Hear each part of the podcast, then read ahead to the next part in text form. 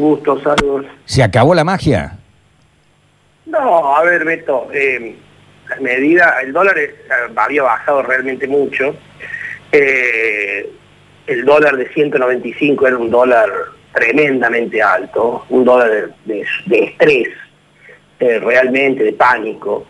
Eh, algunas medidas, como decimos, que tomó el gobierno, fundamentalmente un giro mucho más ortodoxo, hacia un, un- mayor compromiso fiscal en tratar de bajar los gastos eh, por debajo de lo que había planteado el presupuesto incluso, tanto para este año como para el año que viene, y, al asumir el compromiso de financiarlo con, con emisión de deuda y no con emisión, eso hizo que el tipo de cambio descomprimiera.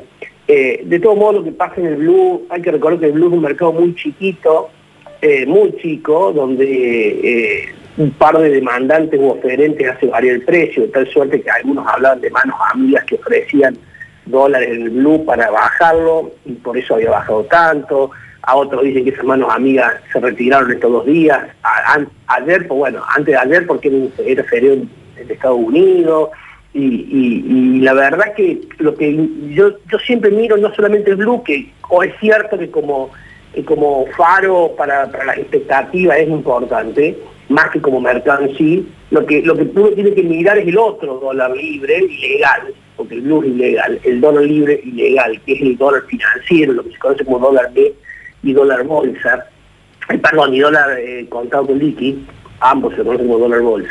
El dólar MEP ayer estaba a 141 y pico de pesos y el dólar MEP, que es el dólar contado con liqui, es para sacarle la, la plata afuera, estaba en 147 pesos, o sea que yo creo que ese es el dólar que uno tiene que mirar porque ese es el dólar que tiene volumen y ese es el dólar al que acceden empresas y demás que no pueden acceder al dólar oficial. El dólar blue es una referencia, pero es un mercado muy chico que puede subir o bajar mucho dependiendo de si hay oferente o demandante. Es cierto que por debajo de 140 no va a bajar porque el, dólar solidario, el dólar ese que te vende el un banco más los impuestos, tanto el 30% como la retención del 35% de ganancia, eh, hace que el dólar, el dólar solidario, el dólar que te vende el Estado oficial, digamos, termina valiendo 140 pesos con chirola, o sea que ese es el piso del dólar. Sí. Eh, pero, pero a partir de ahí el dólar yo creo que va a estar alrededor, hasta que encuentre su precio, puede estar ahí alrededor de 150 pesos. Eh, el blue me parece que sobre reaccionó, desaparecieron los oferentes, porque claro, cuando el blue empieza a subir, desaparecen los que ofrecen y aparecen los que demandan dólares, eh, y, y esto en un mercado tan chico tiene, tiene implicancia. Así que yo creo que hay que esperarlo y hay que mirar siempre el dólar bolsa, que es el dólar legal y libre. Mm. La gente común, vos decís, es el que usan los empresarios, el dólar bolsa.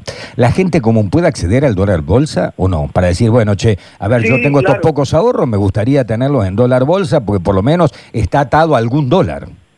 Sí, sí, claro. El dólar bolsa, el dólar contado con mes, uno va a un, a un agente de bolsa, lo que se conoce ahora como ALIC, que en Córdoba hay muchas y muy serias, y le dice que quiere comprar eh, dólar de manera legal, y transfiere plata de su cuenta a la cuenta de la ALIC, la ALIC le va a abrir una cuenta eh, una cuenta comitente y a partir de ahí compra un bono, lo deja estacionado tres días, te acuerdas que antes era cinco, Sí. y, con, y con las famosas medidas del 15 de septiembre que fueron nefastas, lo llevaron a 15 y ahora lo bajaron a 3. Lo tiene tres días, obviamente que ahí tiene algún riesgo de que en esos días el, el tipo de cambio pueda variar, para arriba o para abajo, digamos, uno no lo sabe. Hay un poco de volatilidad, pero después termina comprando comprando los dólares, se hace de los dólares, le pone los dólares en la cuenta suya del banco y pasa a tener dólares billetes. O sea que es una operación lícita, repito, y, y no es complicada eh, para nada, y tampoco tiene grandes volúmenes que, que no, yo no puedo porque yo quiero comprar solamente mil dólares. Podés comprar mil dólares. O sea, los agentes de bolsa te, hacen esa, tarea.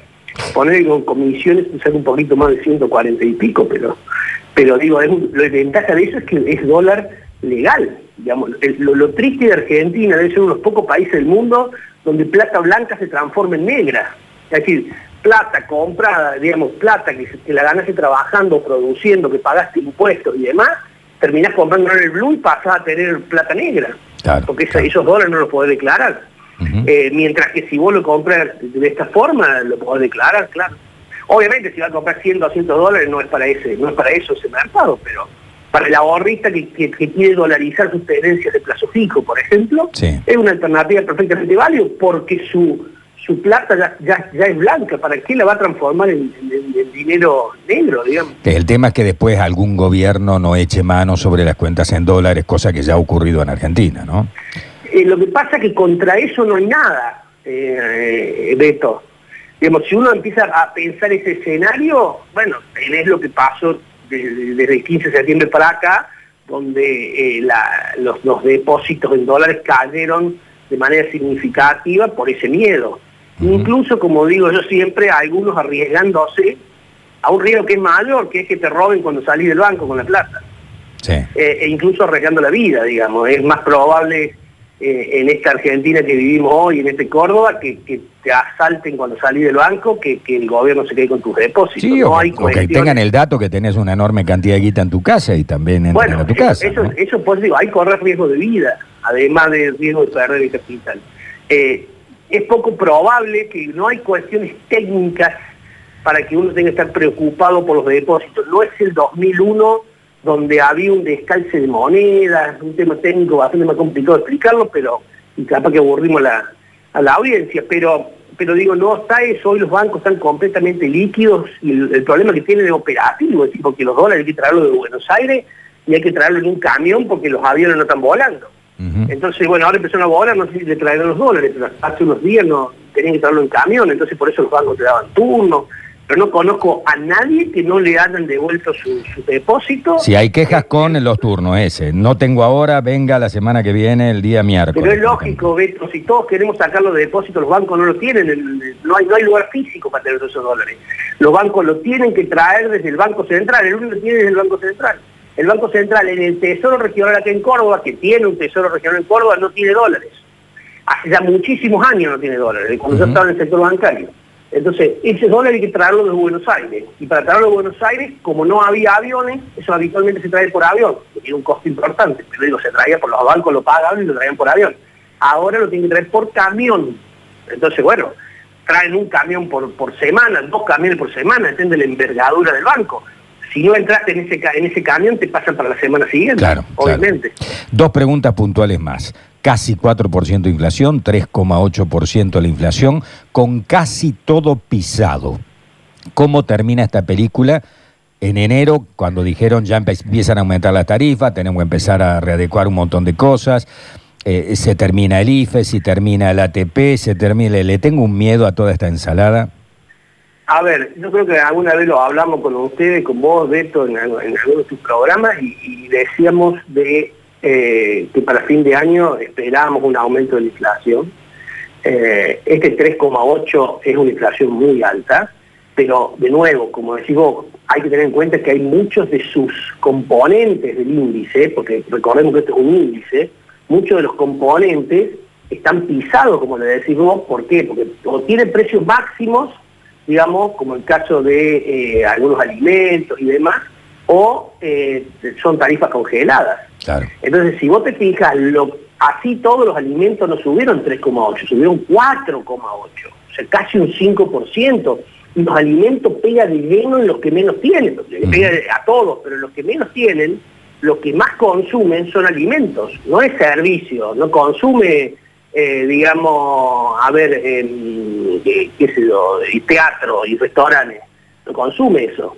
Entonces lo que más consume es alimento y a esa gente, a todos nos subió 4,8, pero la, gente que menos tiene, los pobres, digamos, la mayor parte de su consumo, de, su ingreso lo consumen, con lo cual su inflación real, la que, la que enfrentan en su canasta de bienes y servicios es más alta que 3,8, tema uno. Tema dos, eh, vos fíjate que todo lo vinculado a, tarifa y eso, decíamos, está, está, está pisado. No creo que a finales de año, salvo por un compromiso que tenga con el Fondo Monetario Internacional, sino difícilmente el gobierno eh, descomprima de manera seria las tarifas. Me parece que probablemente deje correr un poquito las tarifas como para que no se le atrasen, pero, pero de alguna forma la va a tener que contener. Un fin de año que va a estar muy cargado. Recordad que hay muchos vencimientos que se trasladaron para fin de año, muchas refinanciaciones como de tarjetas de crédito y demás que se pasaron para fin de año. Bueno, obviamente fin de año va a ser un mes cargado de enero y fundamentalmente de diciembre y enero va a ser un mes de por sí un mes con mucho gasto, va a ser un mes con, mayor presión inflacionaria. Yo creo que el, próximo año, creo que también lo charlamos ya hace un tiempo, el, próximo semestre, fundamentalmente el próximo trimestre, el primer trimestre del que viene, va a ser un, mes de alta inflación como lo está haciendo este. Y si vos te fijas en esto que decimos de precios controlados y no, y eso, cuando vos analizas el, índice, que también es un dato que de INDEX, dividido entre bienes y servicios, los bienes nos subieron 3,8. Los bienes subieron 4,6, todos los bienes, ¿no? Por supuesto que el que más subió eso fue, fue prenda de vestir, que subió 6,2, pero olvídate. Agarrá el concepto dividido entre bienes y servicios. Bienes 4,6, ¿por qué? Bueno, porque la gente está pudiendo consumir servicios. ¿Por qué? Porque además de tener precios máximos, los, servicios que uno consume, luz, gas, eh, digamos, agua, eh, que eso sí consume porque está en su casa, el resto de los servicios no los consumen, no es que no los consumen, no los demandan. No hay teatro, hay muy pocos restaurantes, recién ahora lo abren, no había gimnasio, recién ahora lo abren, no hay guardería, recién ahora lo abren, no hay, y recién ahora lo abren en Córdoba, en algún otro lugar todavía no lo abrieron. Entonces digo, el rubro servicio que prácticamente no tiene demanda subió 1,9% solamente contra 4,6% de inflación. Es esperar entonces que a medida que se van reactivando los servicios, esto genere presiones inflacionarias, porque aparte hay servicios que van a tener que recuperar un montón de terreno perdido por todos los, meses que no actualizó sus precios porque no lo ofrecían, ¿no?